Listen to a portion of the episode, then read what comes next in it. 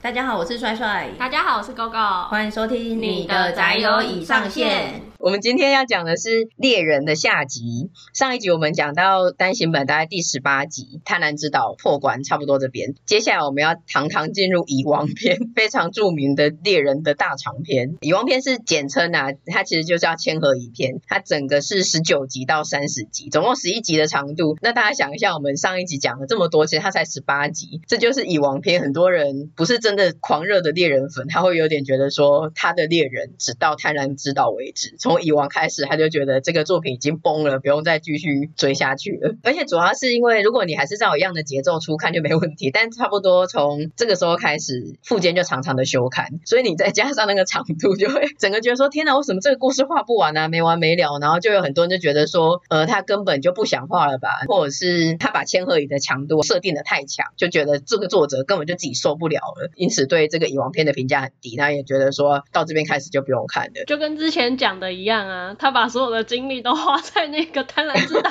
这款游戏上面了。他画了一百张卡牌耶。对，其实从大概单行本的十七集左右，不是作品的一开始都会有作者的话吗？他开始陆续的就讲说一些很辛苦啊、很累。然后第二十二集甚至作者的话只有一句话说：“我已经走到极限。”等等，这句话很需要关心富坚呐。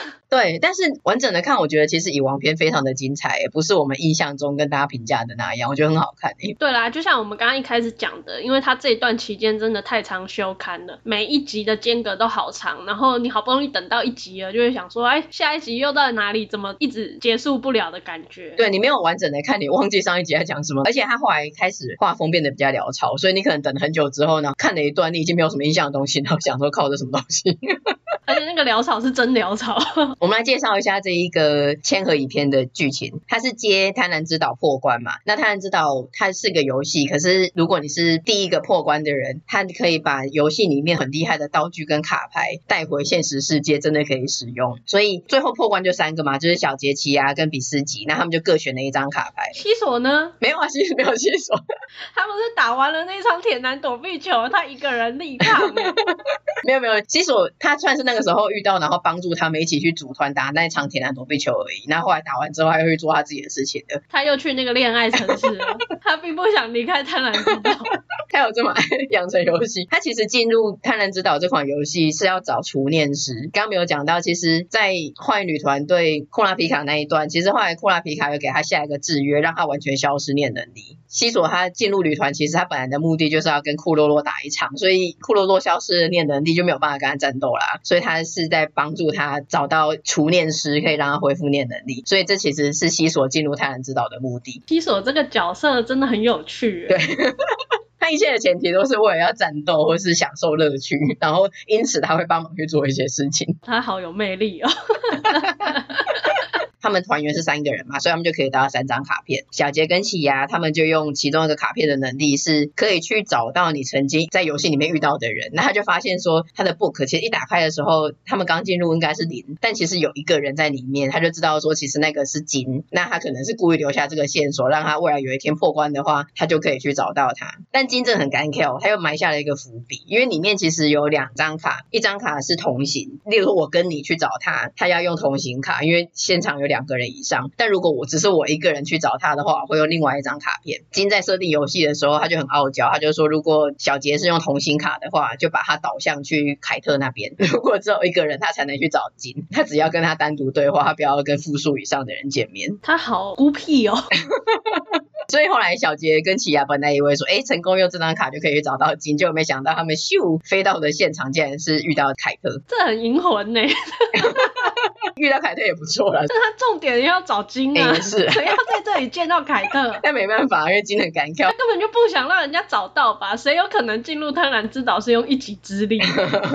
反正遇到凯特嘛，就互相叙旧一下，就说好，那你现在要干嘛？凯特是属于那种探险未确认生物的猎人，因为猎人分很多种，有的是奖金猎人、植物猎人之类。因为小杰跟奇犽其实就有点没事做，然后他们就加入了凯特。他们也太闲了吧，这时候不是应该去找金吗？就一边找金，但也没有一定要。直线的去做，他们也可以周边的做一些事情。他们就暂时加入了凯特的生物探险团的行列，然后就发现有巨型千合蚁的残骸在一个海滩，因为千合蚁应该是存在的，然后有登记在案的非常危险的物种，但以前记录大概都是十公分左右，结果没想到他们在一个海滩上面发现了残骸，那基本上是跟人一样的大小，然后我们就想说，天呐，以它的危险性，这个赛是非常的危险诶，他们就有做一些调查，然后就发现说，好像是在一个叫 NGL 的地方，就要去找千合一，结果才一到那边就遇到一只超强的比特，是蚁王的三个亲卫队之一，强大的战力，就连凯特都完全打不赢，所以凯特就牺牲了，他就自己断后，也断了一只手臂，然后让小杰跟其他赶快逃。事态紧急嘛，所以后来他们就有跟猎人协会回报，猎人协会包括是会长等级的都知道说这件事情真的很不得了，一定要找一个讨伐团，而且数量有限的，这真的很有用的人去就好了，不要组一个大军结果全灭了。但如果猎人军团全灭了，那个全世界也会全灭了。所以基本上这个章节就是这样子去打千合蚁。听到现在猎人协会终于派上用场了，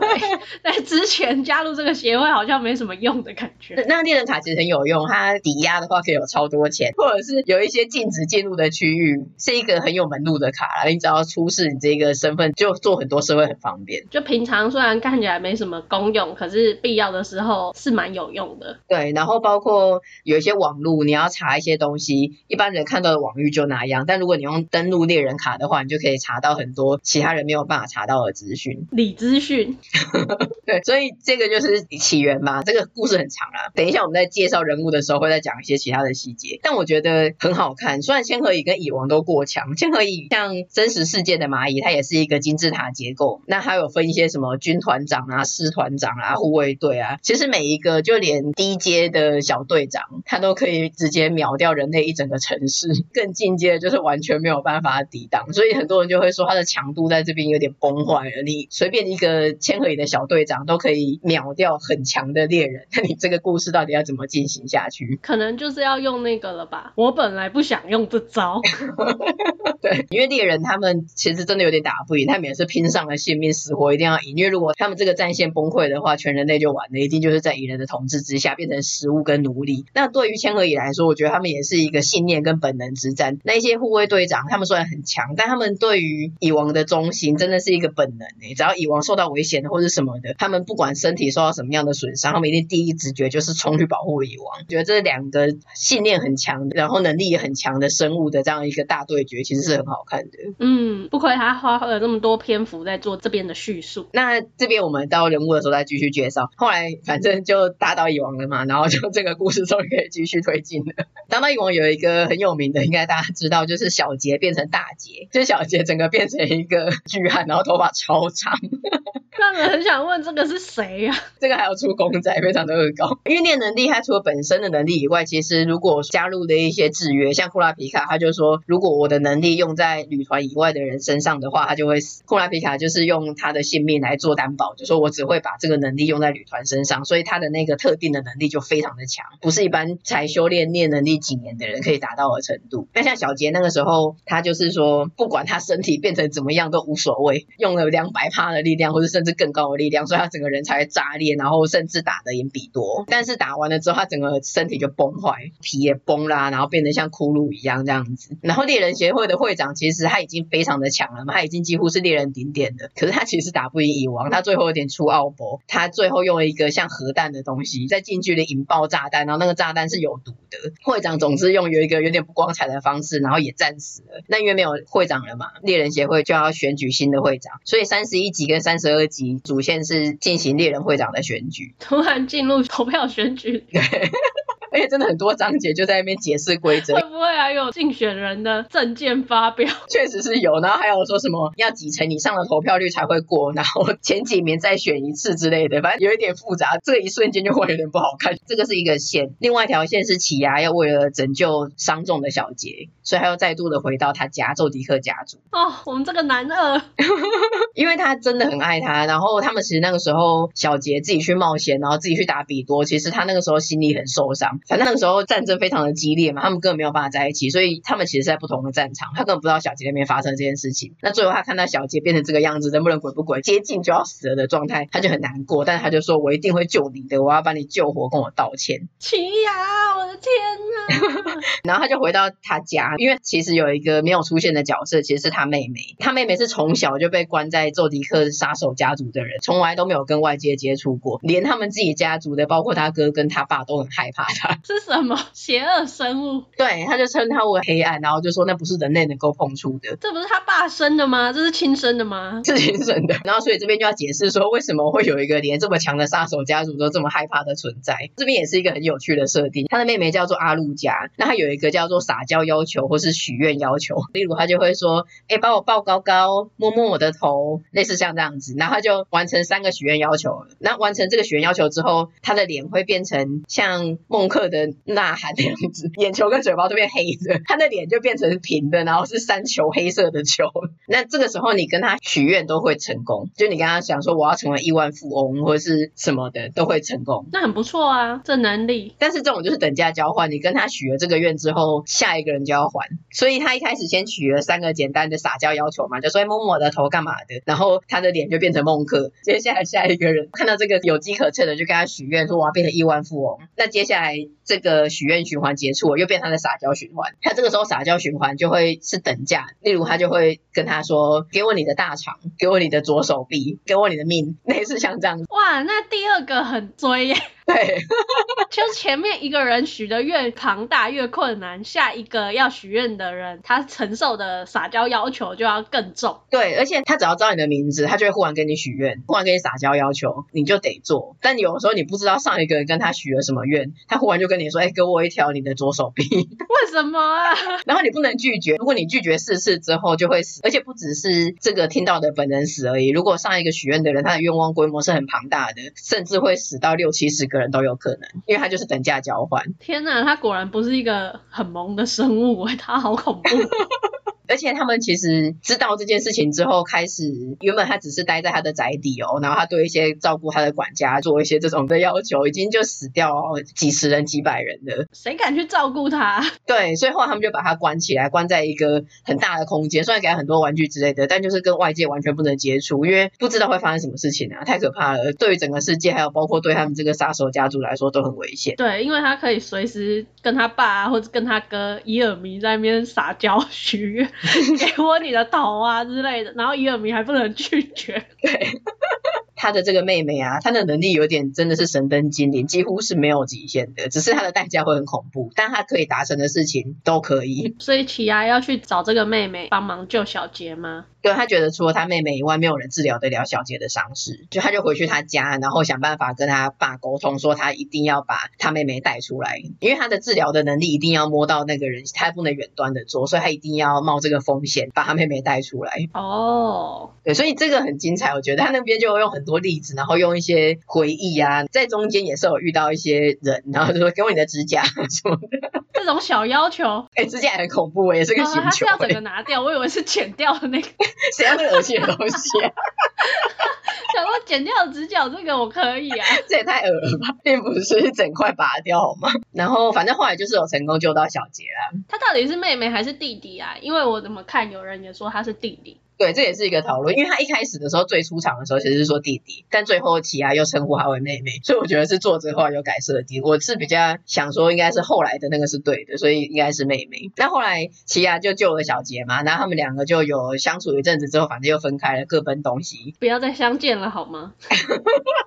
下一个篇章就从三十二集开始到目前三十六集，然后休刊了两年多，是在讲暗黑大陆篇。其实比起蚁王篇，那个时候我最不想看的是这个暗黑大陆片，就是船上的王位争夺战片。我还在 IG 发了一个线动，问大家说我是不是看到这里就好了？没有，我觉得搞不好等他可能十几二十年后画完这个，你再来看，你会觉得说哇，这画的超好，这一篇也是超完整什么的。王位争夺战这篇真的很烦，他其实一开始的时候是之前去世的那个会长，他有一个。儿子，叫做比扬德，那他也很强。然后另外一个设定是，其实，在大家知道的世界，就像我们现在我们有个世界地图嘛，然后我以为这就是世界的全部，但其实这只是世界政府让我们知道的全貌。其实，在我们知道的以外，还有外面的大陆，世界地图外侧的世界叫做暗黑大陆。很厉害的猎人都很想去挑战这个暗黑大陆，但这个真的很像 火星任务跟蟑螂人，之前去挑战的都没有好下场，都是会死状极度凄惨，再强的人去都是，或者是甚至会带回来一些外面世界的灾厄，像是诅咒啦，或者是一些病毒。他们自己去送死就算了，还要回来害我们。可是那些很有能力的人就会想要挑战，或者是外面的世界，它可能很危险，但相对来说，它也会有一些超厉害的资源，说不定就会发现一个东西是很多能源呐、啊，石油。对，或是一个能量石，我们就再也不用火力发电的之类那种东西，所以大家都会想要去冒险。这个比昂德啊，他就是很想要去冒险。正好跟他一拍即合的是，有一个国家，我觉得他有点在学中东那一种的，就是说啊，有一个忽然因为某个资源暴富的国家，叫做卡丁帝国。这个卡丁帝国也觉得说，凭他们的财力，他们也想要去暗黑大陆，所以他们就一拍即合，决定要去做这件事情。猎人协会本来是不赞成的，但因为一些政治力或是财力，他们也没办法，所以就只好跟着一起去，然后看事办事，然后看到时候到底怎么办这样子。那卡丁帝国他对外的目的是说，他要去暗黑大陆，然后让这个资源呢，大家都可以共享。他就是做一个大外宣，跟全世界的人讲说，这个世界已经没有什么资源了，人口又过多，我们一起到暗黑大陆吧，跟着我们卡丁帝国。听起来就很诈骗。但是实际上，他真正的目的是要做王位争夺战。这个卡丁帝国它崛起的很强大嘛，其实它除了那个稀有的资源以外，它有一个炼蛊之术，历代以来都是这样，这才是让他们国家那么强的原因。他让他们的所有的王子进行一个争夺，像炼蛊一样，最后那个蛊王就会很强。所以他是把全世界都卷进来，然后有点算是一个祭品，在那个船上，他们就进行各种争斗，最后活下来的人就会成为他们下一任国王。那我们有没有很难看？因为这真的超级多，简直是在看小说，然后搭配旁边一页的插画。字多到一个已经是变轻小说，看得很累，有时候都深呼吸一口气，然后再静下心来看这段的叙述。它也太极端了吧，突然变轻小说。但其实你仔细看，然后一连贯的看的话，会发现它也蛮好看的，因为它真的是斗智，十四个王子，然后他们有一个像是鼓的东西，你只要把血滴进去，你就会有一个念兽。所以每一个王子他自己有个念兽，然后他们还有等级制度，虽然他们是平等的争夺，但是每一个王子还是有位阶的差异嘛。像第一王子就就最大的，啊，然后第一王子他可以派假装是保镖，实际上是眼线，在另外十三位王子，然后也只有上位的王子可以打给下位的王子，所以下位的王子一定要接电话或者是接受他们的监视，阶级制度都是单向的，你不能逆向，所以会有一些限制。那其中为什么库拉皮卡要上船呢？是因为卡丁帝国的第四王子他收集了超多库拉皮卡族人的眼球哦，所以他是想要去抢那个族人的眼球。对，这些年来库拉皮卡其实都已经全部收集完。那就只差第四王子的这一批，所以他就应征成为第十四王子的保镖上船，然后想要接近这个王族。天呐，他哪一个保镖不去应征？应征阶级最低的那一个？他也不知道，因为那个是保密的，所以他就只是上网征求说，哎，谁要当保镖？他有规定说他不能讲说我是哪一个王子。然后再来是上位的王子，其实他们都有自己设置的军队，其实他根本就不想要这种临时招募来的军队。只有第十四王子没有啊？第十四王子就只是个婴儿而已，就是其实很善良，他不想要卷入争斗的王妃，然后再加上一个根本还在襁褓中的婴儿。这种如果在以前古代的王位争夺战啊，通常太子就是大王子就会第一个死。然后这种最小的孩子，要么就是先被下手为强杀了，要不然就是渔翁得利，最后就是有他。最后有意识的人都自己杀光，了怎么剩你一个根本还没有意识、不会讲话的？所以我觉得他的算字真的非常的多，但是他斗智的内容还蛮精彩的。他就会忽然有一个桥段是，就是电话忽然响，结果你去接电话的时候，总机说有三个王子打来，第一王子、第三王子跟第五王子，你要接哪一个？好像恋爱养成游戏的选择哦。对，然后这个时候呢，门铃也响了，门口有一个人，同时只能做一件事情，但你不是说啊，反正我就是轮流做。你要是做第一个，例如说你可能接了第三王子的电话，然后第一王子可能就没送，他就先率先来把你干掉，就是。对，所以你这种时候就很为难，你做决定的时间就走一瞬间，你到底要怎么做？那应该要先去门口的那个吧，至少他已经先逼近你了。危机在眼前。对，就很多这种情境很刺激，然后而且他们都是在监视下，因为每一个王子都会互相派一些眼线去对方监视，会有一些念能力，其实他是可以在你不注意的情况下，其实有偷看到你房间的状况，所以他要一直想办法在这种很紧张的情况下，然后互相监视的情况下，想办法保全他们母子，还要去接近那个第四王子。而且他后来库拉皮卡也是做一个险招，因为他觉得这个势力真的太不平均了，尤其他分配到这第十四王子，干脆用一个险招，因为他们已经是退无可退了，他就故意用打电话的广播讲念能力的存在。为什么他会这样子讲？是因为原本他们房间也算是有若干个保镖，结果他们才上船第一天，几乎全部都被杀光，只剩下他，只剩下他跟另外一个人。然后想说这样下去真的不行，这个势力真的太不平均了，所以他就故意在船内的共通广播跟大家说：我们被袭击了，有人用念能力攻击我们。所有不知道的人就想说念能力这是什么东西，尤其是那些王子们，故意释放出这个消息让大家很骚动。那甚至他就说他愿意开班授课，大家来跟我学。他为什么要这样做？然后嘞，因为这样子的话，他是为了要让下位王子跟上位王子的势力可以获得比较均衡的局面。因为上位王子他们其实有一些佣兵军团，他们其实是有念能力的，然后他们自己本身的资源也比较多。那下位王子就是一无所有，所以他希望借由传授这个课程跟情报的分享，还有跟一些其他的王子结盟，就是说我们对王位没有兴趣，但是我们希望性命能够保住，所以我们就同盟。哦，虽然他好像是把念能力宣传出去，但其实上段班的王子，他们可能本来的护卫队里面就有念能力，是知道这件事情的。嗯，那是下段班的，他们可能比较没有资源，就纯粹是肉搏战的一般人类护卫军，就可以跟库拉皮卡学习念。对，而且其实在这个船上啊，除了战力跟资源以外，其实它就是一个情报战跟心理战，所以拥有情报的人，他算是相对来说有点优势。所以他原本他敌人有十三个嘛，他就借由一些情报交换，他就跟其中三个就达成了同盟，说我们互相不要攻击对方，他就让敌人变少了，然后再来让下位王子的势力提升一点，他们去互相牵制的同时，他们第十四王子可能就可以有一点点平静的生活，长大成人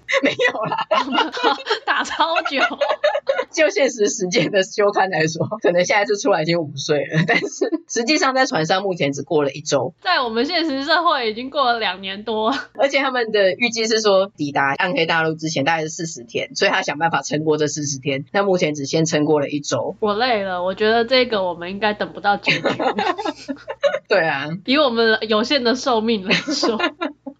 目前是蛮好看的呀，但目前就到这里为止而已。这个是个无言的结局。所以讲到这里为止，就是帮大家回顾从第一集到目前最新一集所有的剧情。那接下来想要跟大家分享一下我们印象最深刻的人物，还有他们之间的人物关系跟剧情。回来讲到我们上一集讲到的我们的男一、男二跟女一三角恋。三角恋。第一个先讲到小杰跟西索，他们一开始的相遇比我想象中早很多。我记忆中的，其实，在猎人试验的第一场，他们就马上相遇了。第一场是个体力战，主考官就说：“你们就一直跟着我，跟着我的速度，如果被甩掉了，那你们就出局。”然后就一直跑跑几十公里、几百公里。那这个体力战，西索就觉得很无聊，因为他本来就已经很强了。他后来就在经过一个浓雾的时候开始杀人，他就说：“由我来当主考官吧，我来考验你们。”然后就开始狂杀人，无差别杀其他的考生。他很像魔教的人。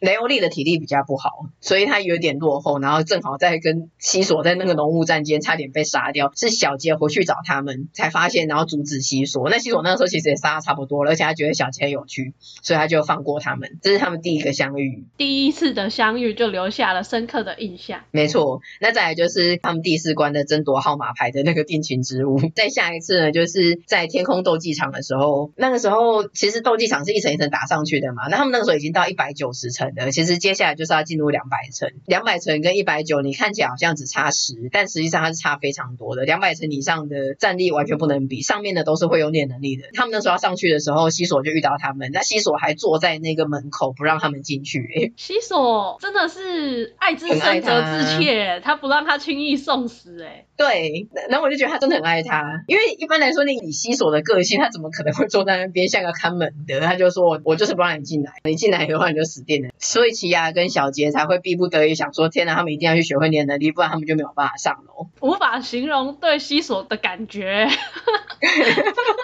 他真的有魅力。后来小杰他们就赶快用一个半强制的方式，反正强行的把惊恐打开了，学会了念，然后他们就上来。最后他们也真的有进行一场比赛。其实比赛的时候，小杰还是个初学者，他根本打不赢他。然后西索在里面就有一些很变态的内心独白，就想说好兴奋哦，从猎人试验比赛来说又变强了一点。现在杀掉他好像还是很可惜，想看他能够成长到什么程度。一边自己在那边打，然后一边有一些变态的自白，很兴奋。他不知道这是爱，他这时候还没有意识到自己的感情。对，然后再下一次的相遇就是在泰南之岛了。那我觉得里面有一些互动很好笑，像很多人遇到西索就会觉得这人捉摸不定，然后好像很可怕杀人魔。但是小杰他真的是一个驯兽师，他超知道怎么处理西索的。那个时候遇到西索，然后就直接跟他讲说：“哎，西索，你要帮我们打这场躲避球。”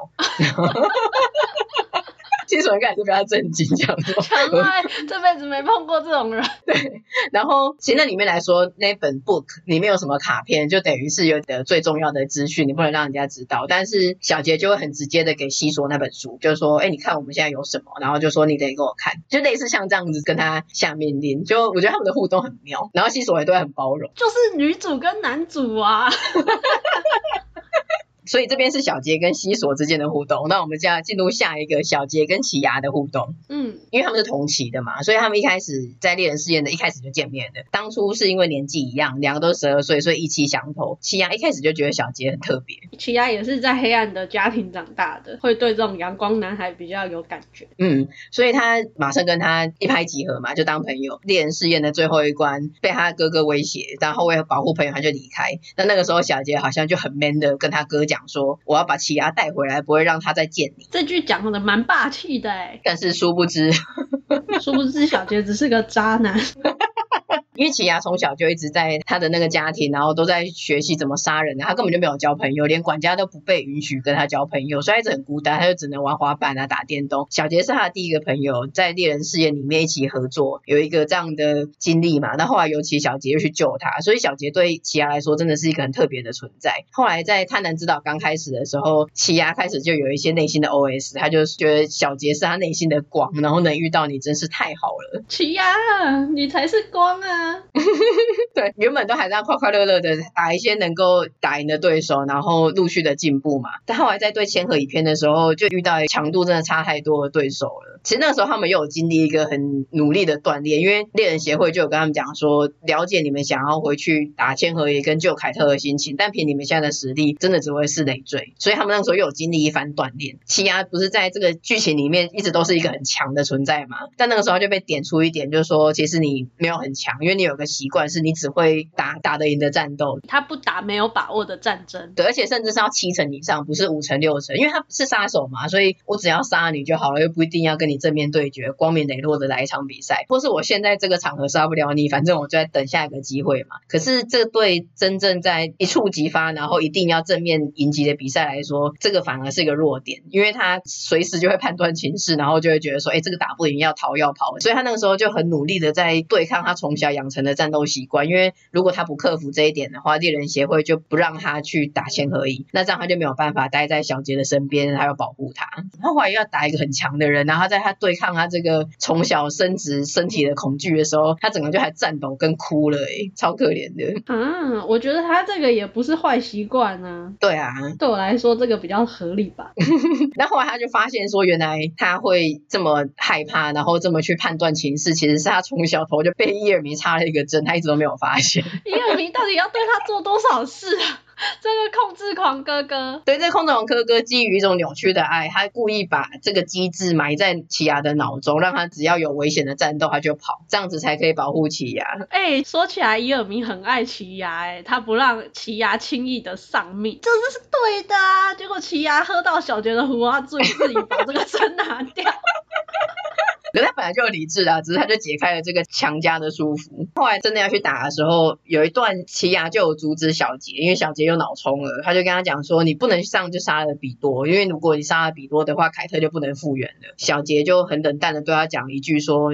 奇犽你真好诶，你可以置身事外。说什么啊？对，然后奇犽就整个很受伤，就崩溃，然后也觉得自己很无能为力。就说到底，他好像跟小杰这样出生入死，然后把他当他的光，他的最好的朋友。结果在这种场合，他想要去帮他或者阻止他，然后小杰跟他讲这种话。而且奇犽真的没有说错啊，他如果杀了比多，凯特不是就不能复原了吗？对啊，那你现在去做这件事情，你是真的想要杀了凯特吧？小杰就是脑冲了，他觉得说是他把凯特害成这个样子的，还有凯特是他小时候救了他，很像是我要救我的好朋友，那他又不是你的好朋友，所以你可以这样轻描淡写、很理性的分析，嗯，就迁怒了，我觉得。好讨厌小杰哦，这个角色怎么会这样啊？对，那个时候我看到的时候就真的是很不爽小杰，觉得说他自己每次都是这样子擅自的往前冲，然后最后都是奇犽在帮他做一个支援善后的角色，人家也是一片好心，那你就是小兵讲这种话，这很伤人呢。嗯，哦，心疼我亲牙，真是。对，我觉得小杰他如果不是他有天分，大家想说的小朋友不要跟他计较，然后是运气好，他真的十几次都不够诶，包括像西索一直放过他嘛，然后还有在猎人试验的最后一关的时候，其实那个时候是一打一，就是他的规则是说你不能杀死对手啦，如果你杀死对手，那你就是出局了，可是你要让对方投降。但那个时候他是对上有一个像忍者的光头半藏，反正他就打不赢人家，但他有点就赖皮，他就说我就是不投降，那你就杀了我，杀了我你也出局了，这样子就是有点打烂仗，然后。人家会觉得说算了，他好像真的意志很坚定，然后有小孩就不跟他计较。可是他每次都这样，像他在空中斗技场的第一场比赛，他也是才刚学会练能力，然后大家劝他说你不要急着去比，他就硬要去比，然后也是差点死，被打了半死，受重伤。他这就是主角光环，仗着自己是主角不会死就这样，应该叫那个鬼灭的作者来画，哪是？他就知道没有不会死的战役，没有不会死的主角，好不好？哎呀，反正我觉得他人不坏，可是他这样子单细胞脑充，然后说。实在很自我中心，就不会是真的让人很放入感情，然后很认同的男主角了。我觉得是因为我们长大了，嗯，可能也是 多的思考跟理性的判断，就会觉得这个根本就不合逻辑。然后他做这样子，只是把自己带进危险，也危害了团队啊，又伤害了关心他的人。对啊，然后我觉得，因为小杰在这个里面，先不管读者，就是在猎人的世界里面，大家都很喜欢他，就等于第一眼就会很喜欢他呢，很想要帮他。他没遇到我们啦。要是我是反派，我们一定要弄死他。一定要，我要加入蚁王的阵营。第一个我就先杀去杀他。但是相对来说，奇亚很像就只是小杰的朋友或是附属，他大概只是敬他说他很有才华，那好像有一点很难以琢磨，但就这样，大家不会特别喜欢奇亚。但我觉得奇亚才是真的是一个很好的人。对呀、啊，我也觉得。对啊，我觉得他很重感情。他是外冷内热，他好像看起来很狠，然后很疏离，可是其实他对于他认同的人，真的是非常的付出到不行诶，掏心掏肺的。对啊，我觉得他这样蛮吃亏的。他又有理性又重感情，就是他其实是一个很纤细的人。再次的同情我奇犽，真的角色票选其实他几乎都是第一名的，但我觉得真的不只只是说他很强或者他外表很帅，我觉得他他的个性真的也是没话说。我觉得读者票选把他放在第一名，是大家都有看到他的好，然后发现小杰真的是个渣。没有啦，小杰人气也是很高，大家都第二、第三名。然后再来是最重要的蚁王跟小麦这一对，真的太经典的，哭到爆啊！那这一段也是比记忆中早相遇，因为蚁王篇其实一开始的时候是蚁后，那个时候蚁王还在肚子下怀孕，然后已经开始有一些千和蚁出生的，然后有一些能力开始去抓一些人类来吃。但等蚁王出生之后，其实他没有做什么事情。他出生之后，他就是觉得说他们原本的洞穴实在是太小了，所以他就去攻占了一个邻近的国家。他其实没有急着去侵略世界或是杀人，因为他就对自己有信心嘛，觉得不急于一时。他反而是先研究一些桌游。他对于这种东西蛮有兴趣的，像什么象棋啊、跳棋啊这种的，因为里面有一些战略的成分。他培养自己的兴趣，好像是人类策略的精华那种感觉。孙子兵法啊这些。对，因为他身为一个像是王者或者将军的存在，他不是只是个上场的武将，能杀多少人就很厉害。他其实是要用一个更高的层次来想战略，所以他是借由人类的游戏，然后来学一些思考跟战略。一开始他就找那种世界最厉害的人来，然后都可能一天甚至不到一天几个小时，世界最厉害的人就输他了，然后他就觉得很无趣，好像差不多了。他有一个禁卫队就跟他讲说，还有一个你还没试过，叫军旗。蚁王就想说，好，那我就再玩这个军旗。如果这个军旗的世界最强的人也瞬间被我打倒了，那就差不多了，就可以开始来侵略世界了。没想到这个时候就遇到了小麦，所以很早，其实他一开始他刚出生没多久搬家，然后开始玩桌游，然后就遇到小麦了。他其实没有像我们印象中的到处烧杀掳掠一阵子，其实他一开始就遇到小麦了。哦，所以他其实真正杀的人不多哎，他其实还没有杀多少人呢，杀一两个吧。他都在谈情说爱。对。那小麦的外形就是一个眼瞎，然后会挂着一串鼻涕的人嘛，所以他一开始就觉得说，天哪，这是有够丑陋的，连一点点知性啊、品味都感觉不到。本来只是想说玩一玩，赶快赢了他就可以把他杀掉，就没想到他就一直输，一直输，然后就很傻眼，他想说，天哪，为什么小麦这种看起来智商很低的家伙那么厉害，然后一直源源不绝的去跟他下出这么美丽的棋谱，他就开始对这个女孩有点在意，甚至会开始听他讲话。旁边的禁卫队就想说，天哪，王第一次听人讲话听这么久。那后来他开始有一点腻了的时候，他就想说他要打乱他的呼吸，因为蚁王跟以前其他的人类骑士比赛的结果都是说，如果你能够扰乱那一个人的呼吸啊，或者他的集中力的话，你就会赢。所以他就故意来赌，就说我们赌左手好了。然后这个时候小麦就很犹豫，他就想说，哎，这样子好吗？他就没有像本来表现的这么爽快的答应。然后蚁王本来想说，嗯，要被我扰乱呼吸了。结果小麦竟然跟他讲说，其实他从出生以来就在一个穷困的家庭，那他除了棋艺以外一无所有。所以说他本来就已经打定主意，只要输任何一场比赛，他就会了断生命。他所以他就说，可不可以不要赌左手，赌我的性命？蚁王听到以后就觉得自己很可耻，对，他觉得自己的觉悟竟然不够，然后这个骑士是这么的凛然，他竟然还想这种歪脑筋，想要赢他，他就觉得自己很丢脸。然后他就是说，打赌的事情就算了，真抱歉做了无聊的事情，然后就把他自己的左手直接扯掉。他好极端哦。对，然后他的禁卫队全部崩溃，想说天哪，我们的王怎么了？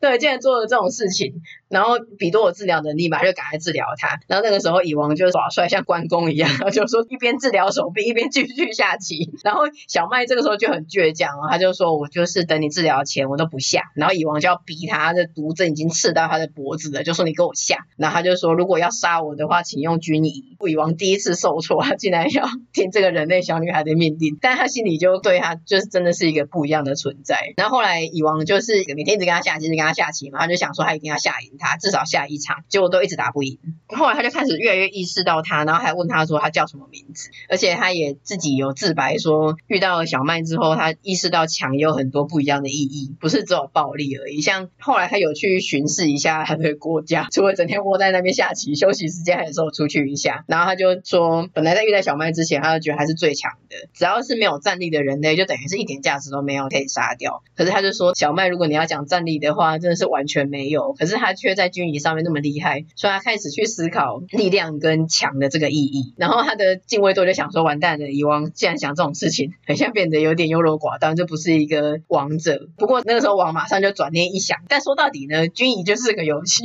是不是死棋与否是操作在我的手上。虽然我就是打不赢他，但如果我杀他，说到底我也是赢的。他就觉得说自己干嘛一直坚持，他自己出来走一走之后，离开那个房间以后，就有一个不一样的想法。他就想说，这只是个娱乐而已，然后玩够了，不想要再继续受制于。这个游戏了，他就决定走回去要杀了小麦。就后来他一开房间门的时候，就被那个房间的景象震惊。有一只大鸟一直疯狂的在攻击小麦，一直疯狂的啄他，拿翅膀打他，然后小麦就完全毫无反抗之力在地上。女王就惊呆，他瞬间秒掉那只鸟，就说：“你怎么会这样子？只有我可以伤小麦，其他的人想动他也先过我这一关，我的人我自己护着。”然后他就整个握他的手，他就说：“这里还有这里，你看到处都流血了，怎么会有这么脆弱的生物？” 他的心里就很难过，少女心都被激发了。这真的是有够像言情小说的，他就很傻眼，然后他就说：第一个你怎么会打不赢鸟？然后第二个是你为什么不呼救？你就这样子让鸟疯狂的攻击你？那要是真的都没有人来的话，你要是就这样被鸟啄死了怎么办？因为小麦一直是个很客气的、很卑微的人，他就说因为才大清早的，他不好意思麻烦到别人，他不想要到处呼叫打扰别人。蚁王就震惊，他就回他说：没有什么麻不麻烦的，你是我重要的客人。人，但是他心里却在 OS 讲说：“我到底在说什么呢？我不是为了杀他才来的吗？”王真的很萌诶，他动心了，可是他不知道他动心了。对，然后他心里一边在想说：“为什么小麦在哭？然后为什么我下不了手？”就有一些你知道男主角内心的 OS 就很萌。后来反正他就没有要杀他嘛，他们就继续下棋。可是后来没多久，猎人就突击他们，然后是猎人他们 花钱雇佣奇犽的爷爷，居然雇佣了杀手。对。这群猎人也太堕落了吧！哦，真的打不赢，所以真的用很多卑劣的手段。因为他有一个能力叫做龙心群，它可以像是很多炸弹一起从空中轰下来。他们就是想要制造一个大暴动，然后攻进蚁王的宫殿，就有点像是一个城市一个宫殿，然后被无数的炸弹空袭，所以整个宫殿就塌啦，然后很多天花板就直接被穿透。那个时候小麦正好在休息时间，他没有在蚁王的身边，所以他就直接被空袭的炸弹就炸伤了。那个时候空袭嘛，所以他的护卫队也很紧张。他们就赶快冲去王的身边，想要发生什么事情。比多在冲去的时候，他就感测到王的能量，然后他就想说：“天哪，他竟然是一个极度后悔的感情，而且竟然就毫无戒备。因为王应该是一个很自尊的存在，他不能让人家从他的气之中去感觉到他的精神状态。他竟然可以直接的毫无保留的知道说王现在很难过，然后很后悔。他就想说，到底发生什么事情呢？是后悔他没有保护到小麦吗？对，而且他没有在他本来的地方，他是去小麦的地方。他有三个护卫队。一个是比多嘛，像猫的；那另外一个有点像是鹅或是蝴蝶的。他从头到尾就一直觉得小麦绝对会是王最大的风险，他真的很不赞成。当然啊，如果是亲卫队的话，一定会这样。对，所以那个时候其实比多他就有去感测王在哪里，他就直接赶到王的旁边。但是长得像鹅的那一个人普夫，他就有点倔强，他就是先跑到王的宫殿，然后扑空，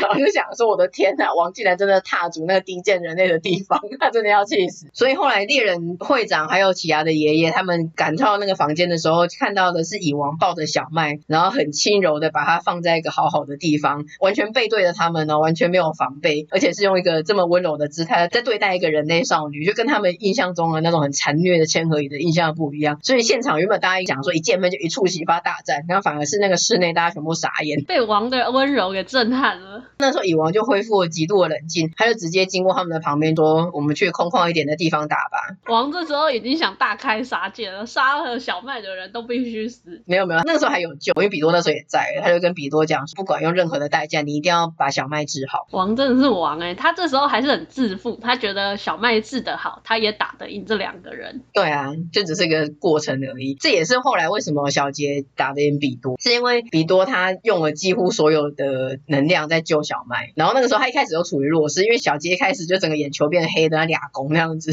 一脸超狠，然后要杀人那样子，然后看到。比多在治疗小麦，但那个时候治疗到一半，他不能中断，因为是中断的话，小麦就活不了了。那再来他也活不了了，蚁王可能也活不了了，所以他就用很卑微的方式求小杰说：“拜托你先让我治好这个人类女孩，我再跟你打。”然后小杰这边耍狠，就说：“我就坐在这里等你四十分钟，多一分钟我就杀了那个女的。”哎呀，他真的是反派角色，那个女生是人类耶，她不是为了要救人类 才来打蚁王这些人的吗？因为小杰就觉得凭什么你这样子对待凯特？但是你这么珍惜这个人类女孩，就觉得很不平，然后觉得这些千和蚁他真的是恨透他们的。他这样跟千和蚁有什么不一样？其实小杰他没有善恶之分诶，他只是只要达成他的目的。我觉得他对善恶的分界其实不是像传统漫画男主角那么很明显的。反正蚁王篇正式的战斗嘛，就连会长也真的完全没有办法伤到蚁王一根汗毛，他连他的手臂都没有断，蚁王的身体要断，只能他自己扯断而已。最后他甚至用了像核弹的有毒的物品自爆，蚁王才受伤。蚁王受了重伤，就是有点四肢都断了，然后变成真的很焦黑。然后是后来他的护卫队有两个赶去，然后用自己的身体给他吃，让蚁王恢复。但这个时候，因为他们他们的身体都被蚁王吃掉，他们变两个超小的、小小的像苍蝇的东西。但因此他们三个就有共感。然后蚁王因为那个冲击，还有死而复活，他失忆，他忘记了小麦这一段，但他一直觉得这两个人有一件事情在瞒着他，然后他也觉得他缺少了什么，好像有什么不对劲，他觉得他有一个很重要的存在，为什么想不起来？我觉得这也很萌，他的心空空的，对，这也很像言情小说里面的，超像的，好不好？男主角失忆，但他知道他有个很重要的东西不见了，还好他们没有说给你找个以后。后来基于一个原因之下，有一个人讲到了小麦这个名字，然后他就一切的回忆都回来了。他就觉得说他一定要去找到他。哎，其实这个时候他也发现了，其实他中了那个核弹的剧毒，他其实活不了几个小时了。所以他最后的时光，他真的是希望跟小麦一起度过。天啊，好悲哦！我 不行了，等一下我想哭啊！我想到那个画面。猎人里面他们也知道说小麦感觉是个很重要的存在，好像是他们的杀手锏，不知为何就有这种感觉。所以那个时候蚁王他们出去打的时候，其实有一个女生，她就把小麦先偷偷运到一个地方，而且是一个像仓库里面还柜子里面的侦测不到的地方。所以那个时候蚁王他只是凭着他的念能力去找到这个女猎人，但他不知道他到底把小麦藏在哪里。可是他真的剩没几个小时了，所以他真的一度是有求他说：“拜托你告诉我小麦在哪里。”甚至是做事要下跪这样子。不要啊！对，真的是不想要看到王下跪耶。对啊，然后后来他们就好不容易相遇了嘛，他就装没事，所以那我们继续下棋吧。接下来呢，就是有漫画史上最感人的八面黑夜，真的是最感人没有之一。他真的是完全没有画，他就把画面全部涂黑，之后台词是想要表达说，后来蚁王越来越虚弱，他根本就失明了，所以他在黑暗中跟他讲话的概念。因为很多人都会说，真是有够偷懒的，觉得是富坚又在偷懒。没有没有，我觉得他用黑夜要去感受那个个蚁王那时候真的失明的那种感觉。对，他们本来一开始的台词还是继续，因为他已经没有办法坐着，然后用自己的手下棋了，已经虚弱到那个程度了。他是用讲的，就是讲说呃那个方位几只几这样子。所以一开始的对话还是下棋，后来讲一讲之后，蚁王就跟他讲说：“我好像有点累了，我先睡一下，但是我一下就会醒来，要叫我。”后来他就跟小麦说：“可不可以握我的手？”然后反正就是那个对话很感人的，就是一个人蚁王，然后他逐渐要死掉的过程，而且是一个本来这么骄傲，我都不愿意跟人亲近的，然后他最后在死前，他有一点表现出他的软弱这样子。这一段呢、啊，就是如果你看漫画没有办法感受到他们之间的感情的话，我是蛮推荐单就这一段去看动画的。YouTube 有很多人把这一段精华拉出来，当你看到他配合动画音乐，以往每下一步棋，他就问说：“小麦你在吗？”小麦也不厌其烦的回说：“我在呢。”这样子两个人一来一往，你真的是没有办法不哭哎、欸。对，我多年来就有人在各大漫画讨论版忽然讲到这段的时候，我就会再去找来看，他每次看都会哭，我吓死人。我也是，好恐怖哦。后来他就有叫他说叫他的本名，不要再叫他蚁王大人或是大人，因为他后来在跟会长对战的时候，其实他就是打得赢会长，可是会长他就有个把柄，他说我知道你的名字，蚁王就很想要知道，其实蚁王不用知道，因为连他的护卫队跟他讲说你不需要，你就是叫王，而且我们之后会把全世界的王都杀掉，王这个字就是你，所以你不用知道你的名字。可是因为他知道小麦叫小麦，他也也希望自己有个名字，而且他希望跟小麦讲他的本名。对啊，那最后他终于就跟他讲他的名字，然后叫他叫他，真的是祸水啊！不是祸水啦。然后后来蚁王就说他觉得他很像是为了这个瞬间而诞生的，小麦他也这样觉得。然后他们两个都觉得他们是为了彼此，然后为了这一刻出生在这个世界上的，真的很感人诶。而且后来其实他的那个毒是有感染性的，只是他基于私心，他还是希望他人生最后的时间可以跟小麦一起度过，所以他一开始都没有跟他讲，就是说，哎，我来找你下棋，那我们就下棋。可是后来他其实到最后，还有跟小麦道歉说，这个毒是有感染性的，所以可能现在你也中毒了，真的很抱歉。然后小麦其实知道，因为那个时候其实小麦也是流血的状态，他已经中毒了，但他就觉得无所谓。然后后来蚁王就没有声音了嘛，真的死掉了。然后小麦就说，我很快会跟你去的，这样子。没办法再讲下去了哎，又想到那个画面跟音乐，我的天呐，眼泪都要流下来了。真的。好，我们进入下一个篇章。好的，赶快重整情绪。再来是，我觉得奇牙跟他那个能力很强、许愿要求的妹妹，他们这段很短一段，可能一集吧，但我觉得也是很让人印象深刻跟很感人。因为他那个时候回去看到他妹妹从小到大都被关在那个房间里面，都没有跟外界交流，他就觉得很难过，然后就觉得自己怎么会以前一直视而不见这件事情，是真的自己视而不见，还是因为他的脑袋被伊尔米查证的关系？找他妹妹出来，除了是为了救小杰以外，其实他也想要拯救他妹妹。后来因为伊尔米他就觉得这个真的很危险，把他放出来的话，不管是奇或者他们家族或者世界都会有危险，所以伊尔明就一直去阻挠他们，甚至有点追杀他们。后来伊尔明就跟他讲说，把许愿的那个东西交出来给我。然后奇牙听到整个气哭，诶，他就说，你再用那个东西叫他，我就永远不认你这个哥哥。奇牙太暖了吧！而且我觉得他们其实家人之间虽然很扭曲，可是真的很有爱。伊尔明就是因为太爱奇牙了吧，所以他也不想要奇牙受伤啊。然后奇牙也知道说他哥哥可能真的很爱他，所以他才会说出这种：你如果再这样，我就不叫你哥哥了。我觉得这个杀手家族之间有一种很奇妙的羁绊，是真正的家人呢、欸。对，而且我觉得伊尔米某方面来说也蛮了解奇亚的，因为像我们刚才有讲到的，其实他做的这个许愿要求，真的承担后果的会是下一个人。其实以他们这个杀手家族，他是有办法做了许愿要求治好小杰，到时候再让他妹妹去遇到一个他们安排好的无辜的人，让那个人跟他的亲友刷赛，其实是可以这样子。如果真的残酷一点的话，但是伊尔米蛮了解奇亚的，他就说奇亚一定不会是这种人，他一定会是叫别人跟妹妹许愿，然后最后是他是来承担的那个人，所以他就很担心这件事情。这个哥哥，我突然觉得哥哥很棒。你重看一次，你不要听片段的，然后有一些片段的了解。没有，我觉得我对哥哥已经了解很深了。奇牙就说，其实你们都觉得他是暗黑的怪物，但是他比任何人都善良。他一看到奇牙，他就会很开心，就会说奇牙摸摸我的头，奇牙干嘛？就是会跟奇牙撒娇。然后后来他真的是带他去小杰的病床旁边，然后把小杰就是这样子轰发出一声超大的念能力治好了之后，他也只是说，哎，奇牙摸摸我的头。那个时候是呐喊的脸，他其实算是有点双重人格。阿路加就是正常的人类小女孩，呐喊的脸的叫拿尼加，其实能够完成别人的许愿的是拿尼加，阿路加只是做许愿要求，所以他就跟呐喊的脸的拿尼加讲：“谢谢你，但是你从此不要再出来了。”拿尼加他就继续在撒娇，他就说：“我喜欢奇犽，我喜欢奇犽。”然后他就跟拿尼加很震惊的讲说：“你听好，你真的从此不要再出来了。”拿尼加就脸就垮下来，就哭了，就说：“好。”然后就再修回去，然后就变成阿路加的脸出来，然后阿路加就很生气的说：“你怎么可以这样子对拿尼加？”他就说拿尼加在他的心里面哭。奇犽就解释，他就说：“可是拿尼加如果出来，大家就会想要利用他。奇犽的计划是，如果拿尼加不会再出来，没有任何人可以再利用他。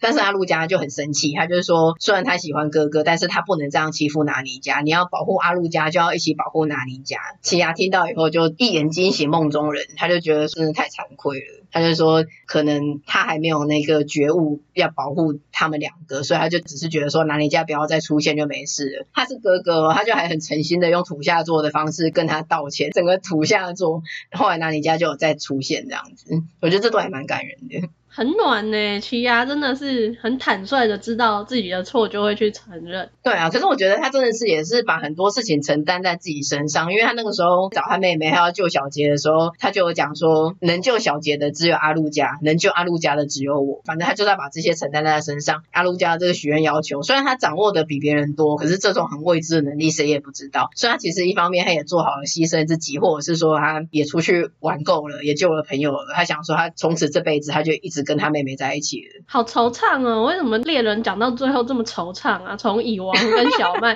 到奇亚跟阿路加的陪伴，对啊，我觉得这几段的关系描写都很让人印象深刻，那个感情的描写很很深，不是只是像说那种热血的冒险漫画的感觉，嗯，很有感触。对啊，其实里面角色非常的多，有一些人可能还可以用角色，用每个篇章、每个战斗去讲。总之，从头到尾重看一次的那个记忆度啊，还有对作品的评价，真的是跟几十年来这样陆续的看 差非常的多。确实是一个非常精彩跟好看的作品，整个架构都很完整。作者啊，富坚真的是很有才华啦，他的分镜很优秀，然后相对来说也很自由，他不会去局限我一定要在格子里面。再来是他的设定算是很独创，但是又很复杂，但又很有组织性，而且他的角色都让人非常的印象深刻，包括他的造型，还有他的人物的描写跟塑造。我觉得猎人真的是一个很热血、有冒险的部分，然后也很有细节，也还有包括有一些感情戏琢磨的很深的部分。部分不是只是简单的猎人打打杀杀的战斗故事。对啊，对啊，因为我觉得很多人应该是这样子，十几年来没有真的完整的看过一次。当然有些人也真的很爱啊，就是热爱一生单推猎人。但有一些普通的漫画迷看的很多的，然后尤其是这样子经过了几十年的规模的，还大约记得不错，可是就会觉得说，哦，从以往片开始很乱，然后上传了之后，甚至是不知道在干嘛，然后也下不了船，就会留下这种有点不是这么正面的印象，交杂的印象。但是我觉得其实真的。是不错啦，然后而且我觉得它唯一的剧情主线呢、其实目前的悬念只剩库拉皮卡了，因为最开始的主轴是小杰要找到他爸金嘛，啊、其实就找到了，这个可以算是结束。如果还没有再开新的章节的话，目前就只剩库拉皮卡线了。那库拉皮卡线，他就只剩下收回主人眼球，还有对幻影女团的复仇。所以我没有很执着于，因为如果是你某一个战斗，例如可能跟蚁王打到一半啊，或者是小杰还没找到金啊那种的，就会很悬念。但我觉得已经发展到这个程度了，其实我觉得没什么差。停在这里也无所谓。我觉得剩下已经算是番外篇了。到，目前停的地方又没有说真的到多纠结，我觉得是还好。对我来说，我还是蛮想知道他们的三角恋的。我希望奇犽真的可以跟小杰分手。你知道我后来有想到，因为我一直不知道怎么形容小杰，他也没有到那么讨厌，可是我真的是不喜欢他。然后后来你知道我想到什么吗？我觉得他们很像朋友或是情侣。我们是奇犽本来的朋友，但是后来奇犽认识了小杰，然后对他爱丢卡参戏。但对我们来说，奇犽才是我们真正的朋友。如果他跟小杰好，小杰也是我们的朋友。但如果他跟小杰分手，或者小杰是个渣男的话，我们跟小杰马上绝交也无所谓那种。真的，因为以我们的立场来说，我们就只是希望奇犽好，看在奇犽的份上才跟小杰做朋友。如果任何人想伤害我们的朋友奇犽的话，我们会跳出来保护奇犽。对，所以现在的心情是，如果这是奇犽的选择，跟小杰在一起，奇犽会快乐，那我们就祝福他，那一边监视着小杰，但是心里是希望他能够跟小杰分手。我觉得真的是蛮精彩的啊！如果目前是有漫画荒，或是其实对猎人是蛮有兴趣，想要再重看的话，确实是可以重看三十几集。真的追到最新的时候，你就佛系的等吧，时候到了它就会出的。好的，那今天的猎人剧情回顾跟分享就到这边。希望大家如果有什么心得想要跟我们补充分享的话，可以在我们的任何平台上面留言，也请在我们的 Apple Podcast 给我们五星的评价。然后我们也有 Facebook 跟 IG 都会陆续补充一些资讯，请大家记得去追踪哦。好，那今天这一集就到这边，下次见喽。下次见，拜拜。